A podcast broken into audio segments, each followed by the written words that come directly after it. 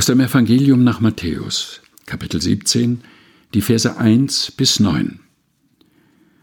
Und nach sechs Tagen nahm Jesus mit sich Petrus und Jakobus und Johannes, dessen Bruder, und führte sie allein auf einen hohen Berg. Und er wurde verklärt vor ihnen, und sein Angesicht leuchtete wie die Sonne, und seine Kleider wurden weiß wie das Licht.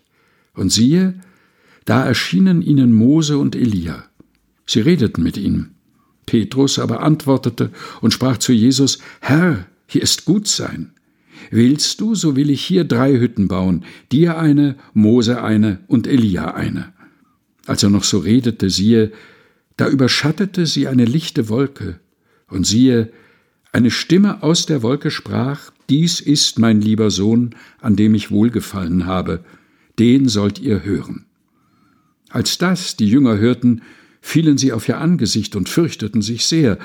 Jesus aber trat zu ihnen, rührte sie an und sprach, Steht auf und fürchtet euch nicht. Als sie aber ihre Augen aufhoben, sahen sie niemand als Jesus allein. Und als sie vom Berge hinabgingen, gebot ihnen Jesus und sprach, Ihr sollt von dieser Erscheinung niemandem sagen, bis der Menschensohn von den Toten auferstanden ist.